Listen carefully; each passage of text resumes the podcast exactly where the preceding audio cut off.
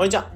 仮想通貨の投資家の斉藤です。このチャンネルでは、聞くだけでわかる仮想通貨っていうのコンセプトに、過去に FX やマルチで負債200万円抱えながらも、仮想通貨の投資と発信で利益7桁までいけた僕が、えー、仮想通貨の考え方、稼ぎ方、新しいニュース、あと発信の裏側、そういった部分をシェアしているチャンネルになっています。え今日は2月の14日、えー、火曜日ですね。皆さんいかがお過ごしでしょうか？まあ、要はバレンタインですね。別になんかその高校生とか中学生とかではないので、未だになんかチョコをもらうことをめちゃめちゃドキドキしてるとかそういうわけでは特になく、えー、この間土日だったので子供と嫁さんが、えー、炊飯器で作れるガトーショコラみたいなものを作ってくれて、えー、昨日の時点でもう食べ終わってて、バレンタインには別に何かあるってわけじゃないんですよね。うん、だからとはいえなんかホワイトデーとかにお返ししないのもないなと思ったりするんですけど、正直この年になると何を送ろうかなと思ったりして、まあ、またガトーショコラ作ってみんなでデザート食べればいいかなみたいなところも思ってたりしますね。うん。まあ、バレンタインデーではあるんですけど、まあ、言うても普通に平日でめちゃめちゃ寒かったりするので、えー、体調とかお気をつけてお過ごしくださいってところです。で、今日はま早速本題入っていこうかなと思うんですけど、まあ、今日はバイナンスのフェイクニュースに要注意っていうタイトルで、まあ、シンプルに今日としては、バイナンスとか、ま、BUSD っていうものを言われてたりするんですけど、まあ、こういった関連で結構フェイクニュースというか、えー、間違ったニュースみたいな、まずは間違った報道みたいなのが今後され始める可能性があるかなと思うので、まあ、今後この BSD とか、え、バイナンス系のニュースとかで、ま、フェイクニュースっていうものに気をつけていきましょうっていうテーマで話の方していこうかなと思ってます。で、なので今回に関しては、バイナンスってところで、まあ、BUSD ってところ、まあ、結構こういったバイナンスと BUSD 関連のニュースっていうのが今後流れてくるとは思うので、えー、改めて最近何があったのか、まあ、この、えー、まあ、なんでトレンドとなってくるのかみたいなところの、えー、事実というか、まあ、ニュースみたいなところをおさらいした上で、まあ、このニュースを受けた上で、まあ、今後フェイクニュースとか、まあ、気をつけておきたいところみたいなところを話した上で、えー、まあ、ここのニュースを受けて、じゃあ今後どういう展開になっていくのか、えー、こういう報道を受けて、こういう情勢を受けて、まあ、規制とかを受けた上で、えー BSD とか、まあ、そういった仮想通貨の市場ってどうなっていくのかみたいなところを、まあ、今回予想していこうかなと思ってます。うん、で、これをまあ発信しようかなと思った背景としてあるというか、まあそもそもとして思うのは、やっぱり事実と考察、まあここを分けて見て見れるようにしておくことが大切かなというふうに思ってます。まあ、本当にこのバイナンスとか BUSD 報道に関しては、まあ、この後ちょっと詳細を話していこうかなと思うんですけど、やっぱりどういったことがあったみたいなところの事実っていうものが何なのかっていうところを見定めた上で、改めてそこの事実に、あの、事実を頭の根底に置いた上で、えー、さらにそこの事実に対して人がどういう考察をしているのか。で、考察っていうものを、まあ、全部その事実を知らずに考察だけ読んでしまうと、まあ、どうしてもその人の考えとか、その発信者の考えとかに似通ってしまうというか、えその人の考えでその情報というのを取ってしまう感じだと思うんですね。まあ、例えば、うん、芸能人とかが結婚しましたみたいなところがなった時に、えー、例えばその芸能人の結婚に対して、まあ、芸能人がそういった、まあ、例えばアイドルが結婚しましたっていう事実っていうのがあると思うんですね。で、そこに対して僕これ結構好きだったんですけど、えー、この人たち結婚しちゃいましたね。一般男性こういう人らしいですよ、みたいな感じで、えー、その一般男性に対してディスるような発言をするのか、えー、一般男性、これ IT 企業とかでめちゃめちゃすごい人と結婚したんだ、みたいなところで、えその一般男性に対して、えー、結構敬意を払ったような考察っていうのをした上で、えー、報道を一緒に取ってるのか。まあ、この2つのニュースを見るだけでも全然受け取り方が違うと思うんですね。っていう形で何の報道でもそうだと思うんですけど、やっぱりこのバイナンスとか仮想通貨界隈とかでも、やっぱりフェイクニュースというか、まあデマみたいなところが流れてしまう可能性もあると思うので、改めて事実っていうのが何なのかっていうところをおさらいして、いしていこうなと思っています。じゃあ、まあ、何があったのかってところをまずおさらいしておくと、えー、バイナンスの BUSD っていうものがあって、えー、バイナンス BUSD、えー、なので、えー、バイナンス USD。で、これで BUSD っていう形で、まあ、これ何かっていうと、まあ、仮想通貨、まあ、ドルの価値に連動した仮想通貨ってなっていて、まあ、現状であれば、えー、かなり USDT とか BU、えー、BUSDT とか USDC あたりが大きな、まあ、有名なステーブルコインって言われてたりするんですけど、BUSD も、まあ、トップ3を走ってくれるようなステーブルコインの一つになってます。で、これに関しては、えー、発行元がパクソスっていうところになってて、パクソスっていう、まあ、金融企業みたいな、金融テクノロジー企業のみたいな感じになってて、えー、ここが大元として発行してくれてます。で、えー、バイナンスっていうのは、えー、大手の取引所になってくるんですけど、仮想通貨の取引所ではほぼトップを走るような、えー、感じになってくるんですけど、ここが、えー、パクソスってところで発行した BUSD っていうものを買い込んで、えー、自社のトークンとして、えー、発行しているというか、バイナンスで、えー、まあ私たち供給してるっていうイメージになってます。なので、パクソスってところが大元で、まあ、大元のそのパンの工場みたいな、え原料発酵してくれてる場所になってて、えここから買い込んで、えー、まあ、そのパンっていうのを流通させるっていうのがバイナンスって感じですね。うん。っていう形で、まあ、かなり BUSD っていうものは市場価値っていうのを伸ばしてきてるようなステーブルコイン、まあ、ドルの価値に連動した、まあ、安定したコインになってきてるんですけど、えこのパクソスっていうのが BUSD の発行を一時停止、まあ、一回停止していきますよみたいなところを発表しました。で、これなんでかっていうと、えー、まあ、SEC っていう、まあ、アメリカの、まあ、証券委員会みたいなところが、これ、BUSD って未登録証券、未登録の証券だよね、みたいなところ、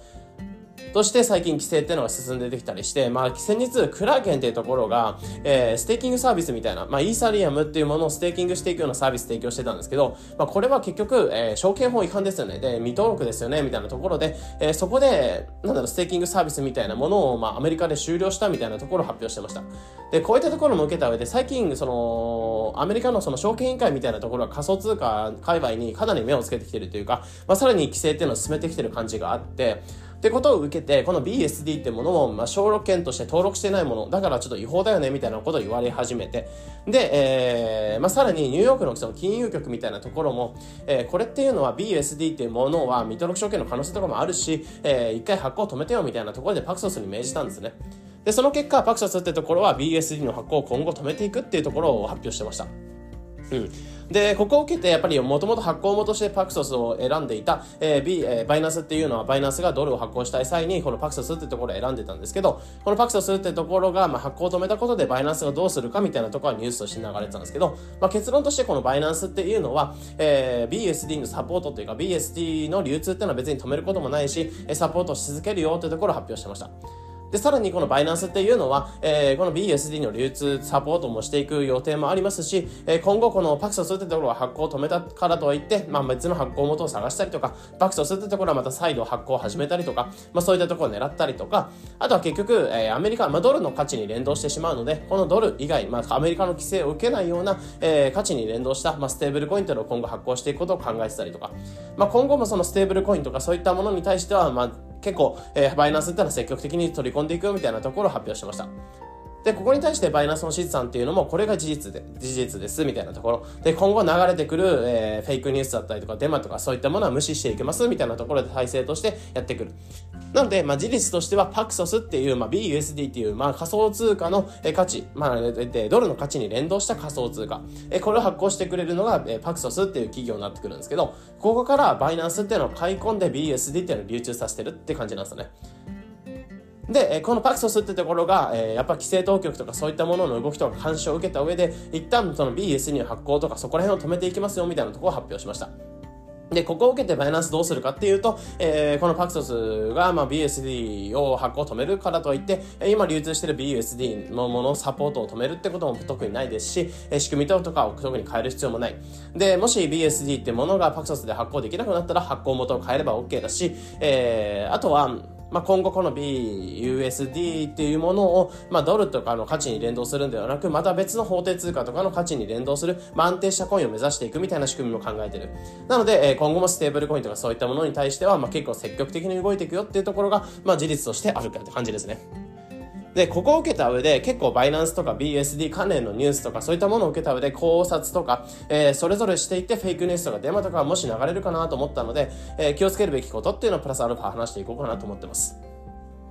で、先ほど言ったように、やっぱり事実と考察、まあ、さっき受けて言ったような事実っていうのを改めて頭に入れておいた上で、えー、どういったことがあるんだな、どういったことがあったんだな、じゃあ、それに対して皆さんってどういうふうに思ってるんだろうな、みたいなところのニュースを見方としてありかなというふうに思ってるんですね。やっぱりこれから情報の取り方として、まあ、情報元がどうなのか、えー、何なのか、事実は何なのかっていうところを受けた上で、まあ、それぞれのメディアっていうのが、やっぱりバイナンスとかそういったものを潰しておきたいとか、えー、そういった考えを持つ人も、まあ、やっぱり3タイプぐらいあるかなと思ってて、えー、BSD とかバイナンスに対して、えー、まあ、よく思ってない人とか、まあ、結構やっぱり大手の取引所とかは、まあ、バイナンスを潰していきたいって気持ちもあると思うので、えー、そこら辺に対しての報道とか、えー、それ取引所の考え方とか、そういったものの界隈の人たちの考え方。あとは、えー、バイナンスってのはめちゃめちゃ好きで愛好家ですよみたいな。僕も結構このバイナンス愛好家の派なんですけど、えー、まあそういった形で偏った意見とかっていうのをやっている、まあ配信してる人もいますし、あとは結構中立的な立場、えー、バイナンスってものは一つの取引所として見ていて、えー、他の取引所とも並列してみていて、で、それに対して仮想通貨とステーブルコインって市場をどういうふうに見てるかみたいなところ、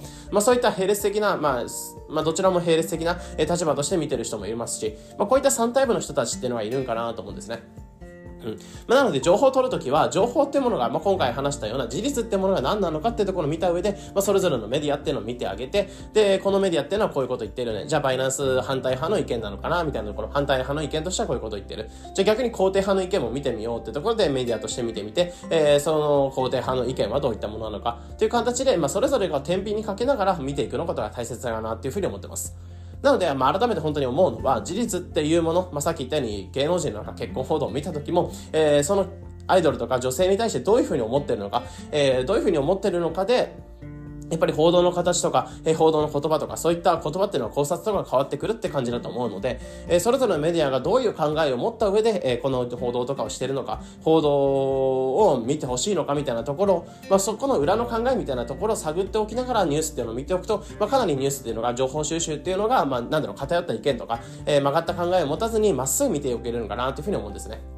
うんまあ、なので本当に仮想通貨のニュースとかそこに限らず純粋にニュースとか情報っていうのを見ていきましょうってところですね。まあ、ここは気をつけるべきことというか、まあ、フェイクニュースの対策として一つあるんかなと思ってます。うん。じゃあここで、まああくまでそういった体制で、まあニュースを見ていきましょうというところではあるんですけど、まあここはあくまで事実というところを伝えてきた、えー、事実に対してどういう見方をしていくのかみたいなところを話してたんですけど、まあプラスアルファバイナンス愛好家というか、えー、ステーブルコインとか仮想通貨ってものを、まあこれからも長期的に触っていきたい一ユーザーとして、えー、今後プラスアルファとして、まあこの規制を受けた上でどんな感じで仮想通貨の市場っていうのは進んでいくのかなみたいなところも考察していこうかなと思います。まあ、なのでここはあくまで僕自身の考えではあるので、えー、ここまでの事実っていうのを切って分けて考えていただければなと思います。